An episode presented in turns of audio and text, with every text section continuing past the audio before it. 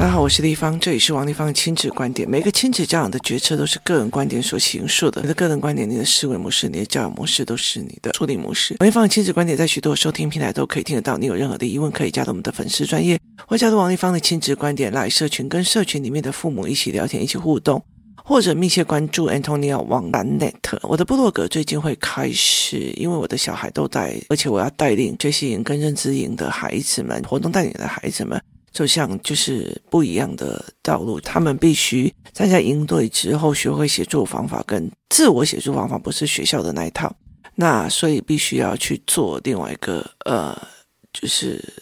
大家在线上讨论议题的一个概念，其实在学校的概念不一样。那所以我就会有这样子的一个方式要去做。那所以呃，我会放一些我在讨论的议题，或者是我在去旅行里面。带领孩子们去看的东西，例如说，呃，我在加都加的时候，在泰国的加都加的时候，去带领孩子们去看每一个产业或者是每一家吃的餐厅，它给你的所谓的视觉印象，或者是味觉印象，或空间印象是什么？就我们会觉得我在卖。蛋糕啊，跟我怎么让这些游客来，下一次再来的时候会来找我这一家，那叫做视觉印象，或者是味觉印象，或者是思考印象，所以是用这个角度去思考的哦。所以我会写类似这样子的文本，所以可以去密切关注一下。接下来讲一些资讯差所产生的错误评判哦。我从以前到现在哦，其实最近有一一个概念，就是有一天呢，依然的十六坎民宿让我们去他们那个场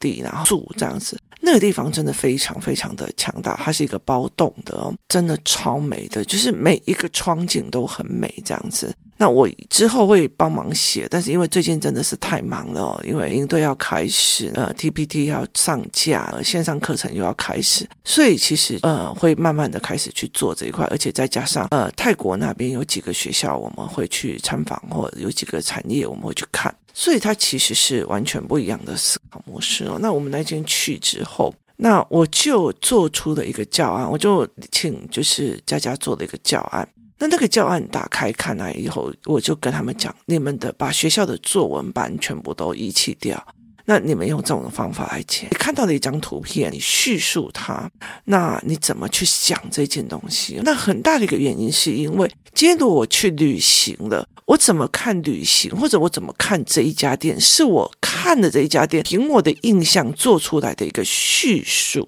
是一种叙述。那我在观察这个过程里面，他用什么商业模式？例如说，我刚刚说我在加特加的时候，我一个点在于叫做记忆印象，就是你留给客人的残留记忆是什么？你给他哪一个所谓的记忆的呃点？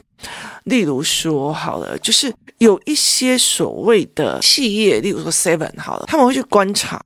一个人走进 Seven 的时候。他的眼尖，眼睛第一个点，视觉停留在哪里？而那个地方就是一个重点要放东西的地方。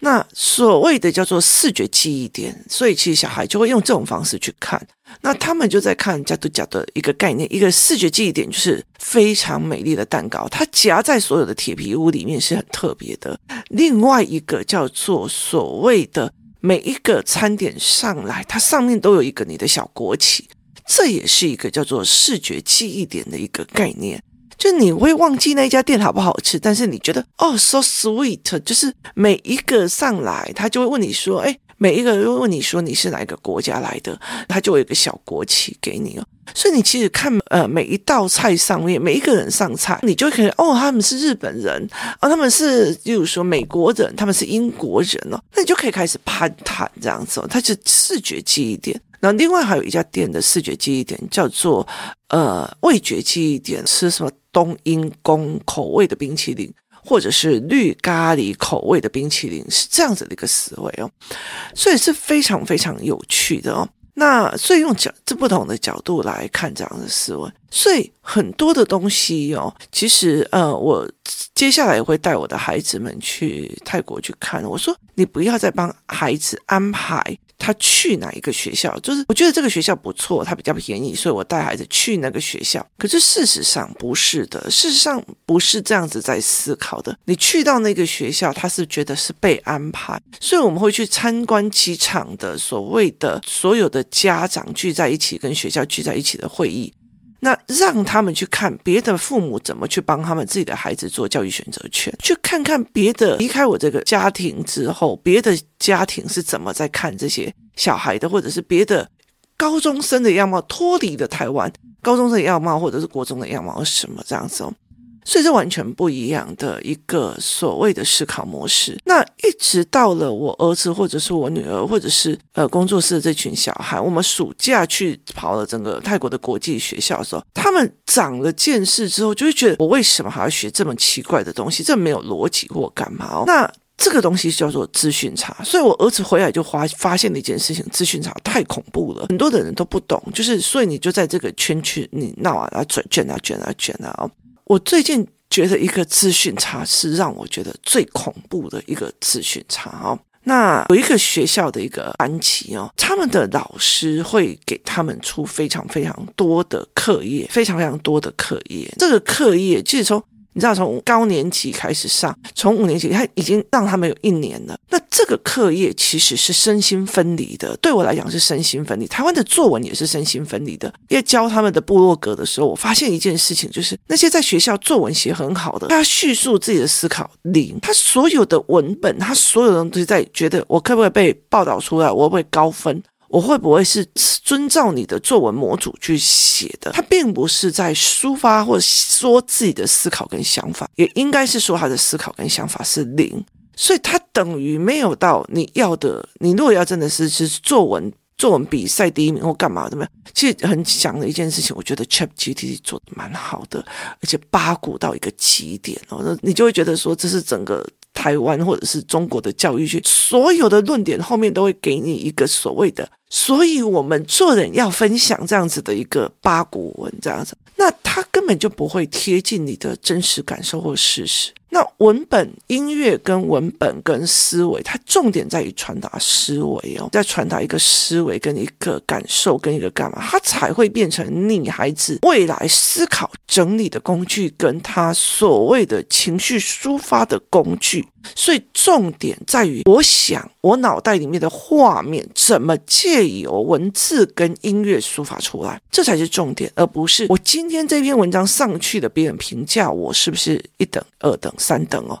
所以这很有趣的一件事情哦。中国有一种叫做美术艺考生，你知道那个美术艺考生非常非常恐怖哦。他们一考就是那种上千人，大家挤在一起这样考，然后那个美术的老师就这样看哦，看过看过看过看过。那就很大的一个概念。现在你如果拿梵谷的那个所谓的第一张画画或第二张画，或者是他的素描去老师看，一定是不合格的。可是为什么是大师？因为他的画作有灵魂。可是这些小孩每天这样一直练，一直练素描，素什么？它变成一种功，它并不是一种美感，它也并不是一种灵魂的传递，是一种思维的传递。所以这两个是完全不一样的。所以它是用不同的教学模式去做的。像 ChatGPT 或像我最近在用的 DIL 3，它等于是我只要跟他讲，我描述的去跟他讲，他就会出来的。那所以呃，有一个孩子，他就是。我就这样处理他这样子，因为他们连喂养 ChatGPT 都不会这样子，他们只知道大人要的是什么，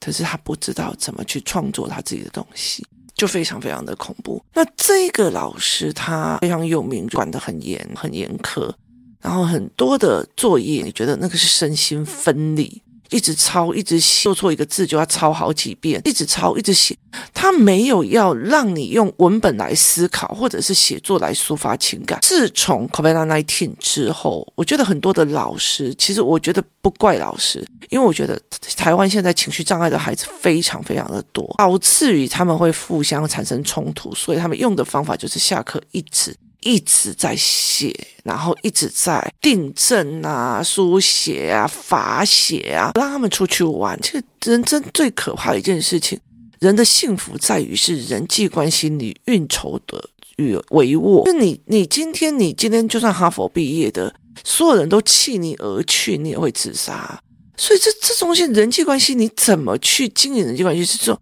可是没有，对妈妈来讲，其实她觉得我控制到你可以得到哈佛或者是就好了。这但是甚至我觉得，呃，这个朋友你不要跟他在一起，那个朋友不要在一起，他没有自己的选择权，他没有去跟人家磨合的能力。可是未来等到他去了大学，哦，我我觉得我教你，我让你读到这么好的大学，我责任已尽。不好意思，你责任没尽，为什么？因为从头到尾他不知道怎么人际关系，他怎么不知道去看人？他没有磨合过，所以他真面对真实世界的时候，他痛苦，他就会龟缩回来。这还算好的，那甚至有仇外的一个概念了。那这个老师出了非常非常多的题目，甚至会有类似就是三个呃四到五个什么呃天涯海角，然后或者是呃榴莲，然后跟呃就是曾经好四五个句式，你要在六十个字里面把这四五个语词用掉，然后。写一篇文，立马帮帮忙。文是在处理我想到、我思考，而不是我一定要用到这几个人，把它掰到一个，甚至连 ChatGPT 都掰不出来的东西。然后你要让孩子身心分离的去写这些作业，然后去再大量的写十八样、十九样这样子的功课。然后在这个整个抄写的过程里面，脑子是放空，他身心是分离，他没有自己的感受了或干嘛的哦。结果呢，所有的爸爸妈妈知道这个老师作业多或者是什么样，所以他们回来就一直在陪这个孩子写作业、写作业、写作业。那比较乖的那些人都可以写完哦，他就觉得说，那呃。我以前我的小孩被他做过，小孩到了国中很自动自发。我告诉你，台北市厉害的国中自动自发的都一堆，因为你没写完不能放学哦，因为你都被安排好了，你照本宣科做，是你自己的思维或者自己的处理，是你自己的意志出来的吗？没有，你没有，你甚至连安排进度或者是课程的能力都没有，是被安排的。结果呢？这一个班级，这个班级哦，它产生来的问题是什么？有小孩，有很乖很乖的小孩，上课上到一半疯了，所有的课本开始撕，撕到整个整个桌子底下都是都是他的课本。然后呢，这这一个孩子的几个孩子的群组开始在揪自杀，约哪时候一起自杀，约哪时候从哪个呃弄下来，然后有约安排，他们还有安排自杀时程表。几月几号，某个人考上什么学校以后还要去自杀，某个人考上什么学校之后要去自杀。重点是在这一个孩子的 line 的头像的后面的背景是我要自杀，我要自杀，我要自杀。OK，妈妈不知道，父母不知道，那他用了非常非常多，而且其实这个孩子为什么？因为你在写课本的东西跟他思考跟感官不合衬。所以其实他在外表也很 happy 哦，你外表看不出来这个孩子是会自杀的人。我告诉你，我自杀的那个朋友，他也外表看不出来，她也是一个非常阳光的女孩，阳光美少女。我这一辈子还没有看过比她还要漂亮干净的孩子。那后来我就觉得这个状况是非常的严重。好，接下来他们班还有就是剪刀石头布，大家输的割腕。那。甚至有一个一直在讲他哪时候要自杀，哪时候自杀。我就跟其中一个孩子在讲一件事情，我说：“你知道吗？为什么人会公开的想要去自杀？讲自杀，如果真的想要自杀的人，他不会公开讲，他会一直讲，一直讲，就会有两种一件事情叫做吸引别人注意，来救我，来救我，来救我。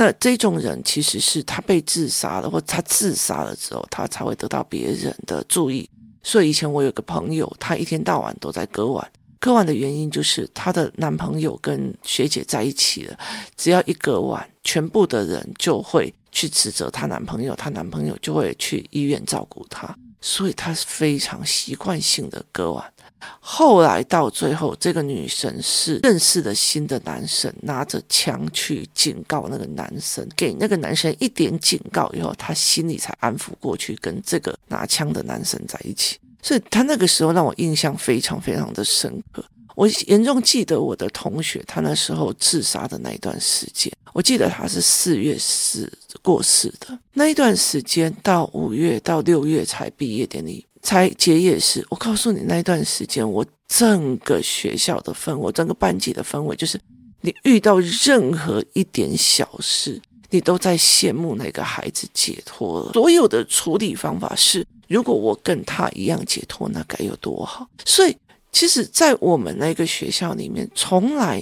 从来都是男女分班，从来就是你一年级进来在哪一班，你就到五年级就离开。第一年我们在那里整个大拆班，为什么？因为那个那种集体自杀的气氛太难熬了。每一个人遇到事情就会想到那个孩子，就会想到那个好朋友，然后就会觉得说他那么的美，他那么的漂亮，他那么的样子，那么多人爱，都会那么的痛苦，然后他解脱了。我这么没有人爱，我为什么不要也解脱？就是那种东西其实是很难，它是一个集体的。那后来我其实，在跟他们在讲，就是说，当你很多的东西都身心分离的时候，你你的所有的课业都是片段，都是干嘛的？所以你必须要去刺激你的感官。所以有很多的孩子刺激感官的方式，就是我去看 YouTube 嘛，我去看 IG 嘛，我不要思考，但他让我忽然笑了，我觉得我还会笑；他忽然让我哭了，我觉得还会哭。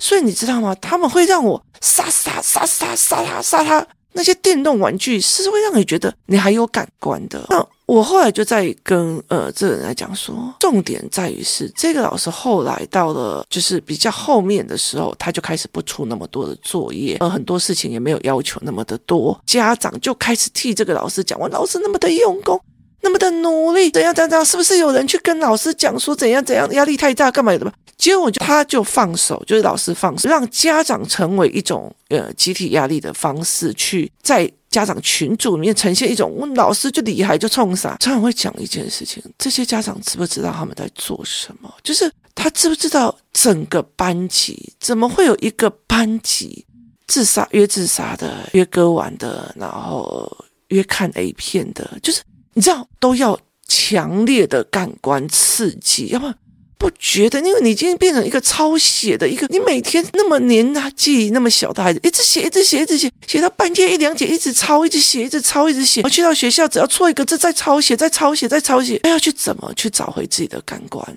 所以你看啊，他们班所有的玩的方法都是强感官的，一起约看 A 片，一起割腕，一起跳楼自杀，一起干嘛？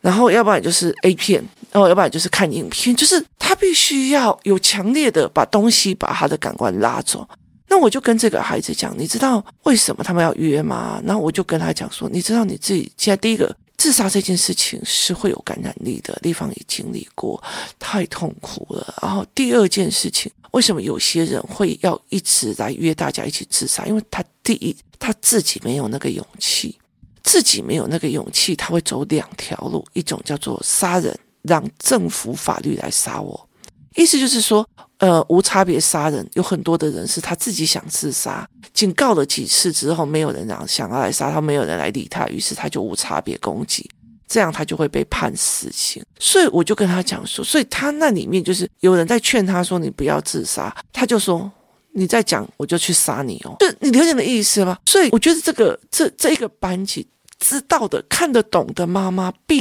嘴，看不懂的妈妈在那边讲：“哎呀，那老师多辛苦啊，那怎样怎样？”就是他完全资讯差坏掉到这么恐怖的一个地方，你根本不知道，就是你根本没有把事情看懂，然后也没有把整个家庭状况看懂，你只是觉得说这个老师很好啊，逼得我的小孩都每天背注释，背一堆东西，抄写，然后背呃，一直一直写写背了以后要写注释，要干嘛？你做的这么的东西，那他以后可以呃上国中比较适合，上国中比较好。有时候真的是一个幸存者偏差，所以没有必要一定要是这样子在说。所以我就会在想一件事情是：当在孩子的状况里面，或当孩子的真实状况，你没有去跟孩子聊天，你没有去跟孩子谈，你甚至没有去带领小孩上下课，去看小孩上下课里面在讲什么。在聊什么？你没有那个敏感度，你没有那个敏感度，你觉得小孩会来又没有讲，小孩会来又没有说，我问他又都不会讲哦，就是你要依赖他讲，然后你没有那个敏感，我觉得有时候小孩也自己都不知道，你没有那个敏感度，甚至这个孩子他完全不知道为什么他要集体约自杀，为什么有人劝他，他就要去杀他，他完全不知道这件事情的严重性，甚至这个孩子每天下课的时候。都还会去拥抱他，然后跟他聊天干嘛？有的没有呢，然后就说走了走了，我们一起去怎样吧？我跟你约哦，你知道吗？我我身为一个阿姨在旁边，我都会喘，你知道吗？所以对我来讲，那呃，他们就会开始用不同的方法去找回自己的感官刺激。是有多少的父母不知道？然后他们就讲：“哦，那老师多认真啊，老师怎样啊？”我就说：“你知道你自己在说什么吗？我可以接受老师功课多，但是那个东西并不能是一个完全操作性操作到。”你完全没有自己的感官的一个东西哦，甚至要身心分离才去写得出来的东西，我觉得我没有办法，所以我一直在跟我的儿子讲，作业赶快写完，没关系，那我赶快来教你其他的，所以他有办法能看了一个图片，自己把自己的思考一直讲，一直讲，一直讲，一直讲，讲成一篇文，但是他其实学校的作文他就写不出来，为什么？因为要迎合你，而不能迎合我，这件事情对他来讲是他没有办法的哦。所以很大的一个观念的是盖盖在这这地方。其实我觉得以前的人，例如说我要写一篇文章，报道文学，我也学过新闻采访跟新闻报道文学。那这个东西其实它有它的报道文学的写作规格。好，那个时候是我大学以后才去学的。那我可以知道这前因后果。可是很重要一点，那很小的时候就开始在学这个。那他没有办法自己叙述，那后来到最后，我觉得很大的一个，你没没有知道说这中间会引发小孩什么样的东西哦。当父母完全不知道学校教室发生什么事情，父母孩子也不想不去讲，他只是觉得为什么这个老师忽然功课出的比较少了，好可怜哦，老师一定是被霸凌，老师一定被检举，我们要帮老师讲话，他完全没有去考虑他们班已经变成什么样的。我觉得其实就算他的小孩乖乖的，他也要知道这个乖乖的并不是一个很正常的现象，而且他完全没有讲。所以这个所谓的资讯差也很恐怖，就是孩子没有办法告诉你真实的状况。那例如说，这个老师像呃像我自己曾经经历的，这个老师会摸女生，会把手伸进去女生的裙子里面、胸部里，没有一个人出去讲哦。可是直到。这个小孩如果稍微一反抗，老师就去去家庭访问，妈妈还好生招待的，然后用切水果切干嘛，然后去好生招待的。啊，后来其实我这几个同学其实精神就出状况了，就是他他后来也是考到非常好的高中跟学校，然后你知道吗？妈妈还送礼去给老师感谢他，感谢他什么？感谢他让你孩孩子考上好学校，还是他手摸进去你女儿的胸部里？我就觉得这是让我觉得很崩溃。其实后来我们在谈这件事情的时候，我同学整个情绪大爆发的时候，那个时候其实是一个非常非常震撼。我就觉得父母是一个刽子手，其实那个是资讯差造成的刽子手。可是什么又造成了家里的人不要跟你讲，又造成了家里人不要跟你讲，因为你把所有的人世界所有的错都是你女儿的错。诬赖老师，他因为考不好，所以才讲老师他怎么样，千错万错都是找缺点都找自己人，找优点别人外面都没怀着。我觉得这才是一个很大的问题点。你你在做什么吗？我其实，在很多的概念里面都是这个样子。那天有一个妈妈在跟我分享，她就说她在很多孩子在面临的事情里面，一路做了太多的错误判断，导致这个孩子对他是有怨的。这才是一个重点的关键点。其实是因为资讯差，资讯差造成了你成为孩子的刽子手，甚至或许有一天你自己都不知道自己为什么被孩子恨上了，你也不知道为什么孩子后来会变成这个样子。这才是一个让我觉得很重要的一件事情。你知道你在做什么吗？每一件事情确确实实你掌握了所有的资讯而去做的这个决定吗？先谢谢大家收听，我们明天见。